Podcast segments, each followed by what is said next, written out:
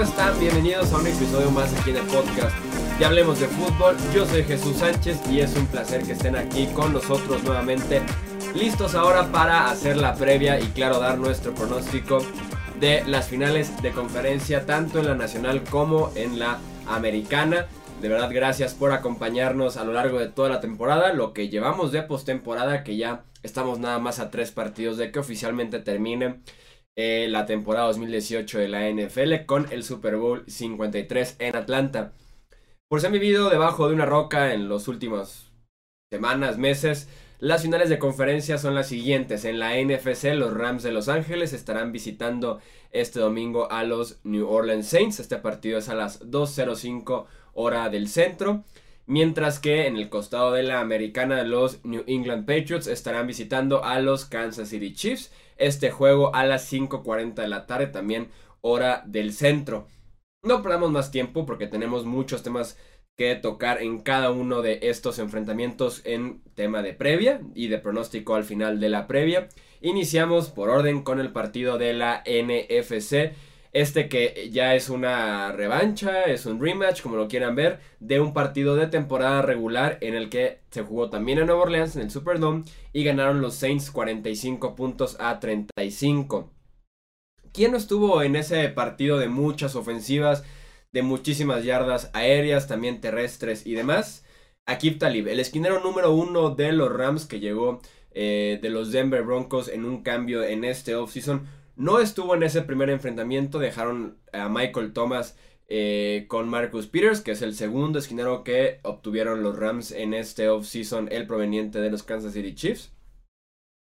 Y Marcus Peters, como lo hizo prácticamente a lo largo de la temporada, no fue efectivo cubriendo al receptor número uno del rival y le permitió más de 200 yardas y un par de anotaciones a Michael Thomas en este enfrentamiento. Michael Thomas sabemos que es el receptor de los Saints que dio ese siguiente paso de ser uno de los 10 mejores receptores en la NFL este año a ser ya probablemente top 5, top 3 para algunos, un receptor de élite sin, ningún, sin ninguna duda.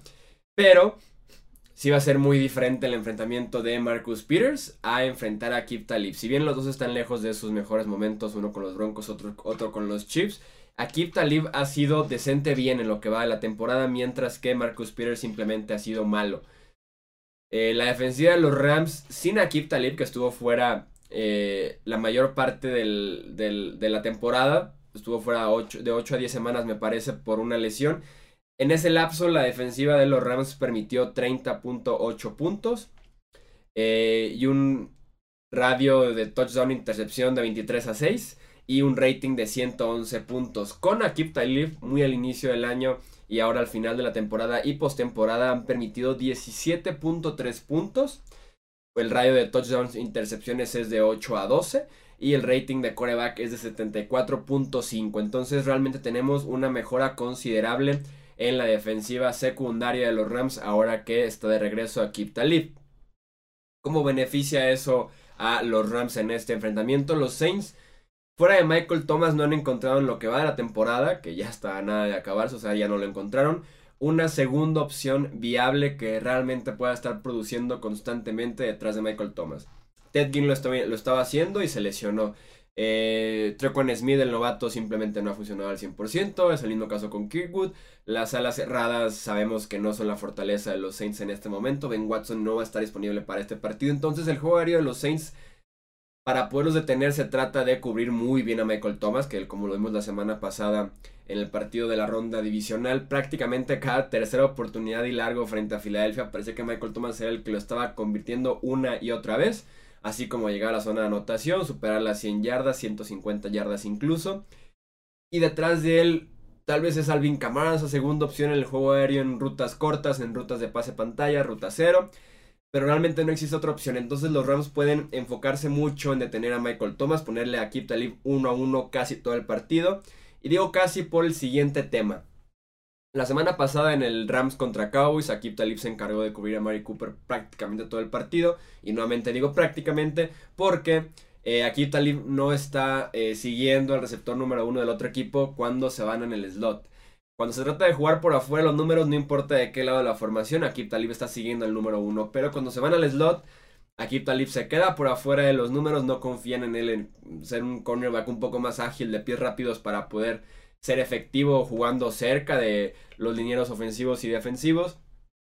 Y están teniendo a la Marcus Joyner como ese cornerback en el slot, que realmente es un safety, entonces no ha sido tan efectivo. Y de hecho, el touchdown de Mary Cooper la semana pasada es en contra de la Marcus Joyner porque Akip Talib no lo siguió al slot.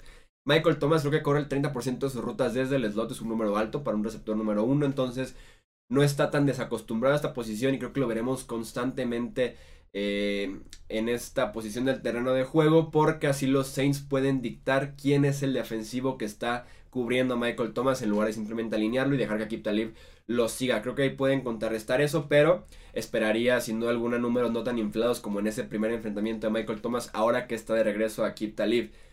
Otro duelo clave a seguir en esta parte de la defensiva de los Rams contra la ofensiva de los eh, Saints es Andrew Speed. Andrew Speed es un tackle ofensivo que se convirtió en guardia con los Saints en la NFL, su guardia izquierdo. El partido pasado frente a Filadelfia sí tiene un duelo complicado contra Fletcher Cox, Michael Bennett, de vez en cuando también Brandon Graham. Pero descubrimos entre semana que tiene una lesión en la mano que lo llevó a requerir de cirugía y está jugando pues, prácticamente todavía lesionado o en proceso de rehabilitación. Y por eso es que lo vimos tener tantos errores de agarrando, arranques en falso y obviamente estar perdiendo constantemente frente a la línea defensiva de Filadelfia. En una semana no va a sanar esa mano y tienen un enfrentamiento sumamente complicado frente al reinante defensivo del año a punto de ser según el dos veces defensivo del año Aaron Donald y un Indamu Kong Su que frente a Dallas dio su mejor partido así de sencillo con un uniforme de los Rams. Entonces, si tenemos en cuenta el nivel de Pitt ahorita que está regresando de lesión, también Teron Amster, su tackle izquierdo está regresando de lesión, su otro guardia está regresando de lesión, Ryan Ramsey que estuvo moviéndose bastante en la línea, entonces la línea ofensiva de los Saints, que ha sido de las grandes fortalezas de este equipo durante la temporada regular, la podría pasar mal frente a la línea defensiva de eh, los Rams. Yendo al otro costado del de, eh, balón, Drew Brees tiene la experiencia, sin duda alguna. Le gana por mucho en estadísticas, en juegos, en años, en todo lo que quieran a Jared Goff. Pero viene de un juego malo, viene de doble semana de descanso, tomando en cuenta que no jugó en la semana 17 que eh, no la pasó tan bien al inicio del partido frente a Filadelfia, que incluso si remontas a la semana 16, último partido de temporada regular frente a los Panthers en el cierre del Monday Night Football, recuerdan fue un, eh, un partido de muy pocos puntos en el que las ofensivas eran un 3 y fuera tras otro. Entonces, Drew Brees no está jugando su mejor fútbol americano. Creo que los Saints para que ganen este partido tienen que tener la versión de Drew Brees al inicio de la temporada. La cual, como les digo, no la hemos visto por lo menos en un mes, mes y medio de campaña. Y lo van a necesitar demasiado porque por este mismo argumento de la línea ofensiva de los Saints contra esa línea defensiva de eh, los Rams, lo que hicieron la semana pasada frente a los Dallas Cowboys en esa defensiva limitar a Ezekiel Elliott me cuesta creer que Drew Brees va a recibir ayuda de este combo de Ingram Camara, por lo menos por tierra. Camara sabemos que está muy involucrado también en el juego aéreo. Creo que los Saints se podrían alejar del juego terrestre desde temprano en el partido, justo como lo hicieron contra los Dallas Cowboys. Ese partido que lo perdieron en el Thursday Night Football. Eh, se alejaron por completo del juego terrestre en ese partido desde el primer cuarto y se empezó a complicar por varias eh, razones. Otro de los enfrentamientos ya del otro costado del balón que podría ser clave es el juego por tierra de Los Ángeles frente a la defensiva de Nueva Orleans. Tenemos aquí poder contra poder. La defensiva de los Saints, una de las mejores deteniendo el juego por tierra este año en la NFL. Decíamos lo mismo en estadísticas, por lo menos de los Dallas Cowboys, antes de que se eh, comieran más de 200 yardas por parte de Todd Gurley y CJ Anderson. Sumarle a los Saints en este costado defensivo que no contarán con Sheldon Rankins, este tackle defensivo que ya está fuera el resto de la temporada y veremos si se alcanza a recuperar de su lesión para el inicio de la siguiente eh, campaña. Entonces no van a contar con un tackle defensivo que es un excelente tackle, sobre todo llegando eh, al quarterback. Veremos mucho más de David Onyemata, que es el tackle defensivo sustituto. Y van a tener que confiar totalmente en él. Si va a estar Cameron Jordan, va a estar de Mario Davis, que son piezas claves en ese en esa defensiva terrestre de los Saints, pero no va a estar Sheldon Rankins para ayudar al que probablemente es ahorita el juego por tierra más encendido de la NFL con Todd Gurley y CJ Anderson. Sabemos CJ Anderson lo que hizo semana 16 y semana 17, superando las 100 yardas, múltiples anotaciones y la semana pasada frente a Dallas, que era una defensiva top 5 también por tierra como es la de los Saints. Ambos superaron las 100 yardas, ambos llegaron a la zona de anotación y fueron prácticamente los que guiaron la ofensiva de Los Ángeles todo el partido frente a Dallas. También un tema muy importante ya como último punto. Desde la semana de descanso de Los Ángeles no hemos visto ni un solo juego bueno que tú digas cargó al equipo a la victoria de Jared Goff. Es momento de tener uno de esos partidos porque tuvo un excelente juego frente a los Kansas City Chiefs en el Monday Night Football. Después viene la semana de descanso para los Rams y desde entonces no ha cargado al equipo como sí lo hizo en ese mismo juego contra los Chiefs, como lo hizo contra los Vikings en Thursday Night Football en el primer mes de temporada. No hemos tenido esas actuaciones destacadísimas de Jared Goff que lo ponían como candidato al MVP, que lo ponían como uno de los cinco mejores quarterbacks actualmente en la NFL se ha ido cayendo poco a poco, similar a lo que le pasó a Drew Brees en el último mes de la temporada. Me cuesta el pronóstico en este partido porque sí, tampoco esperaría un juegazo por parte de Jared Goff, así como tampoco espero un juegazo por parte de Drew Brees. Debería confiar más en Drew Brees, en la experiencia, en que ya ha estado ahí, que ya ha ganado incluso el Super Bowl en una ocasión, mientras que Jared Goff apenas está en su tercera temporada. Eh, será su tercer partido de playoffs, mientras que Drew Brees ha estado llegando constantemente con los Saints. Tal vez no debería ir en contra de la potencia, del poder y, del impacto que tiene el Superdome de Nueva Orleans. Tal vez no debería ir en contra del primer sembrado de la conferencia nacional. Tal vez no debería ir en contra de Drew Brees. Pero mi pronóstico para este partido es que lo ganan los Los Ángeles Rams. Creo que los Rams se meten a New Orleans con un buen juego por tierra, llegando constantemente a Drew Brees por el centro de la defensiva. Además de ser un coreback bajito de estatura, le va a molestar muchísimo tener a Aaron Donald llenando con su constantemente en su cara. Y por eso me quedo con eh, los Rams. Como les digo, juego por tierra, presión por el centro va a ser la clave para que Los Ángeles gane este partido como visitantes y sean obviamente el primer invitado al Super Bowl 53. Pasamos ahora al costado de la americana. Les decía, los Patriots visitan a los Chiefs. Otro partido que ya tuvimos en temporada regular. Ese partido fue en Foxboro, a diferencia de este encuentro de final. Lo ganó Nueva Inglaterra 43 puntos a 40 en uno de los mejores partidos que tuvimos en la temporada regular. Ambos equipos llegan sanos, lo, cual es muy bueno. Kansas City recupera en la semana a su safety Eric Berry, mientras que Nueva Inglaterra recupera al defensive end de Atrich Weiss. Ambos eh, regresaron a entrenar sin ningún problema a partir del miércoles y están al 100% porque ya no están ni siquiera en el reporte lesionados, así que están al 100% para eh, jugar este partido. Hay muchas estadísticas que poco a poco les voy a ir leyendo y que me van a ir llevando mi pronóstico para este partido. New England como visitante este año. Tres ganados, cinco perdidos, mientras que como local tienen marca de 9-0 esas, esas derrotas de como visitante fueron derrotas que incluso fueron humillantes por momentos, como la de Jacksonville, como la de Detroit en semanas consecutivas, la de Tennessee recientemente, la de Pittsburgh en la que nada más hicieron 10 puntos y finalmente la de Miami que se acabó en ese Miami Miracle en la última jugada del partido.